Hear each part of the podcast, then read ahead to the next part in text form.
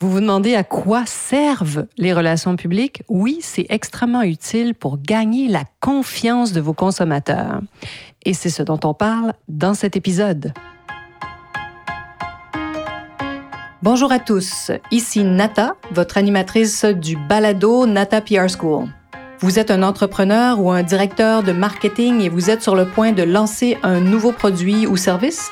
Ou vous vendez vos produits depuis un bon moment déjà, mais vous souhaitez savoir comment augmenter votre visibilité, vous faire connaître et toucher plus de clients? Chez NataPR, nous traitons tous les jours avec de vrais clients et nous vous enseignons des solutions RP faciles, amusantes et honnêtes. Vous apprendrez ici les étapes simples pour combiner la force des relations publiques aux médias sociaux dès maintenant. Suivez-nous.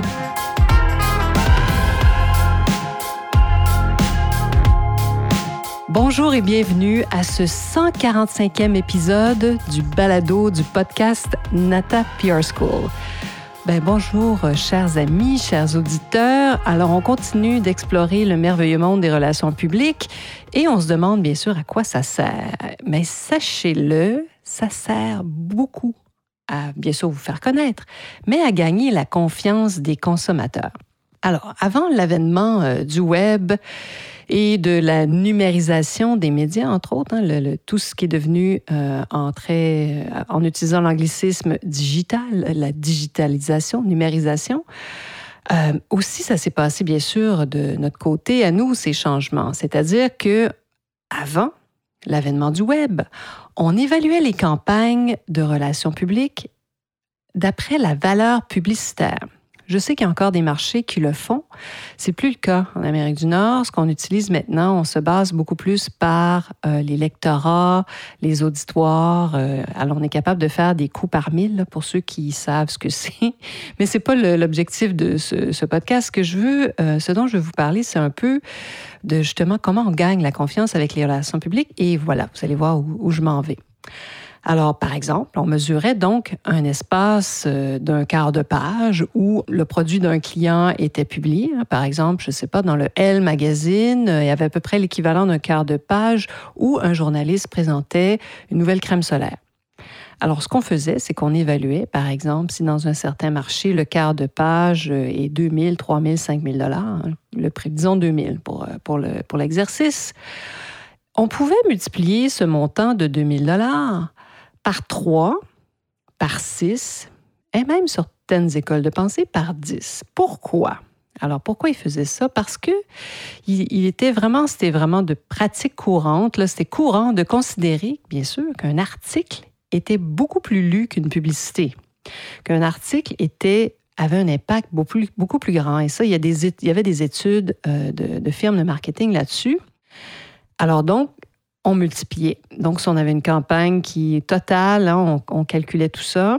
C'était assez compliqué, mais bon, bref, ça donnait des chiffres assez fous euh, à la fin des campagnes. Hein. Ça pouvait valoir, comme vous pouvez imaginer, des, millions de dollars. Alors, cette pratique-là est, plus la même, mais c'était basé sur le fait que, entre autres, les articles suscitent beaucoup plus d'attention que les publicités. On s'en doute, hein, parce qu'il y a même des gens qui maintenant... Euh, alors, hein, peut-être que vous êtes comme moi, vous zappez carrément euh, la plupart des pubs. Alors, donc, c'était basé là-dessus, bien sûr, le fait que les articles captaient davantage l'attention des consommateurs. Et euh, aussi, bon, les experts dans ces années-là affirmaient même que le contenu rédactionnel était des fois beaucoup plus efficace que les publicités pour convaincre les consommateurs. Euh, les articles éducatifs ou informatifs encore aujourd'hui, hein, et même dans ces années-là, avait une influence plus importante sur les décisions d'achat, par exemple, que les publicités traditionnelles. Bon, vous voyez une voiture d'une magnifique voiture, bon, c'est une chose, ça peut peut-être capter votre attention, mais vous allez aller peut-être lire ce que les journalistes ont à dire sur ce véhicule-là, ceux qui auront fait des tests, des essais routiers, entre autres. Alors voilà, donc c'était basé là-dessus le fait que bon, les articles étaient plus lus que les publicités, on s'en doute.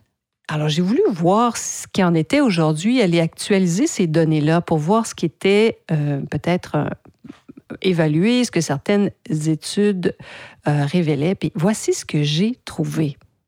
Quatre points vraiment intéressants. Le premier, Le marketing de contenu, on en parle souvent, hein. le marketing de contenu génère trois fois plus de prospects que la publicité payante sur les moteurs de recherche.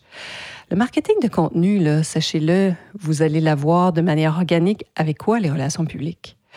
Alors ça, c'est d'après Content Marketing Institute et comme toujours, vous allez l'avoir dans les notes de l'épisode si vous voulez aller euh, consulter. Alors donc, le marketing de contenu génère trois fois plus de prospects.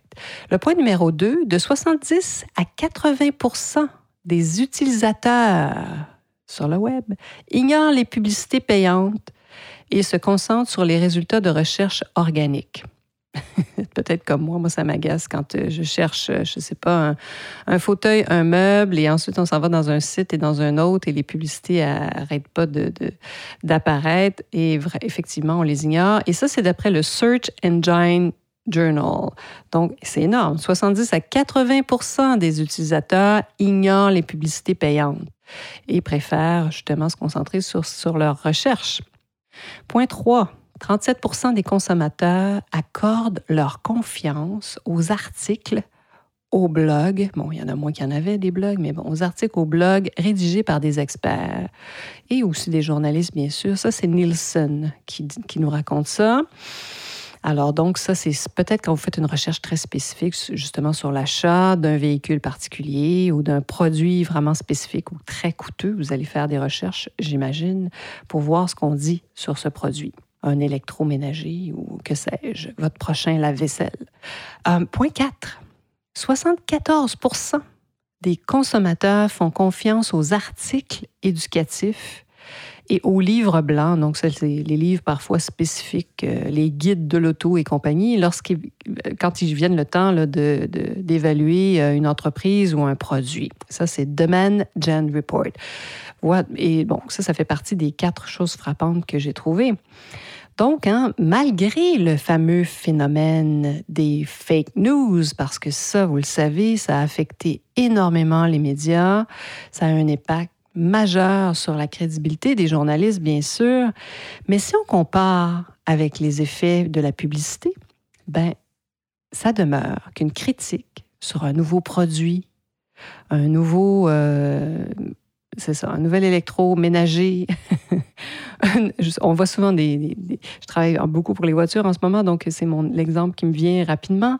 Mais donc, ces critiques-là sont très importantes et ont vraiment un impact important. Et même ce qu'on raconte, bon, on travaille beaucoup aussi en beauté, ce qu'on raconte sur les produits de beauté, le fait qu'une journaliste en parle ou raconte l'histoire de la marque dans un magazine prestigieux comme le Elle, ben ça a toujours de la crédibilité auprès des consommateurs, bien sûr. Pourquoi? Parce qu'il y a un tiers qui en parle. Hein. Il y a un intermédiaire entre le produit et le lecteur. Donc, quand il y a une, une, personne qui parle de vous, un journaliste qui parle de vous, votre crédibilité va augmenter. Et surtout, bon, si ce journaliste partage son opinion, ça va avoir vraiment un effet sur ce que vous recherchez, sur vos choix. Et ça me fait penser à un de nos élèves à la Nata School, Antoine, qui résume très bien cet effet. Alors voici ce qu'Antoine raconte après avoir travaillé avec nous. Après une seule interview à la télé locale, je suis devenue aux yeux de mes, hein, de mes fans, de mes followers, un expert du plein air. Alors, donc, il a gagné en une une diffusion, 400 euh, nouveaux adeptes du jour au lendemain, vraiment. Alors ça, c'est Antoine Bolduc, si vous voulez aller voir ce qu'il fait, Atypic Equipment. C'est quand même fou. Et pourquoi? Parce que c'est ça, il y a un filtre, hein, le filtre de la télé. Il y a un journaliste qui l'a interviewé et il a raconté son histoire et il a vraiment euh, frappé l'imaginaire des gens. ils l'ont pris d'affection, ils sont allés tout de suite sur le site et on, laisse, on donné leur courriel. Les gens se sont inscrits. Alors la publicité, ça fait quoi? Ça vise à générer des ventes. Euh, et sachez que moi, j'aime bien la pub. J'en parle souvent. C'est sûr que mon expertise est devenue les relations publiques. Là, je suis tombée, j'ai eu un coup de cœur pour les relations publiques il y a plus de, plus de mon Dieu, 30 ans. Mais la publicité, je trouve que ça a sa place, bien sûr. Ça génère des ventes. Mais les relations publiques, c'est ce qui va vous permettre de vous faire connaître, de faire connaître votre produit.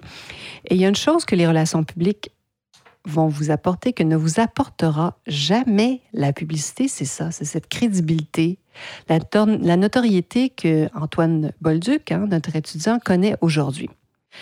Alors voilà, bien sûr, comme toujours, si vous avez envie de poursuivre cet échange avec moi, vous savez me trouver, nata.natapierre.com et vous pouvez aller bien sûr sur notre site. Il y a toutes nos coordonnées en bas.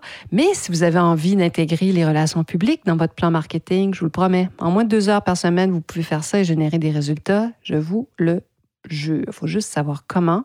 Et c'est ce que je vous enseigne à la Nata PR School. Alors, inscrivez-vous sur nos listes. On a des ateliers, des conférences, plein d'informations. Je vous donne vraiment beaucoup d'informations à toutes les semaines si vous, êtes, euh, si vous nous suivez, si vous êtes dans notre liste. Et recevez bien sûr nos infolettres. Alors voilà. Mais avant tout, j'espère sincèrement que vous serez des nôtres la semaine prochaine et allez nous donner un commentaire aussi sur, euh, sur la plateforme où vous suivez, si c'est Apple ou une autre, où vous écoutez ce podcast. Et merci bien sûr d'être parmi nos fidèles auditeurs et j'espère que vous serez des nôtres la semaine prochaine.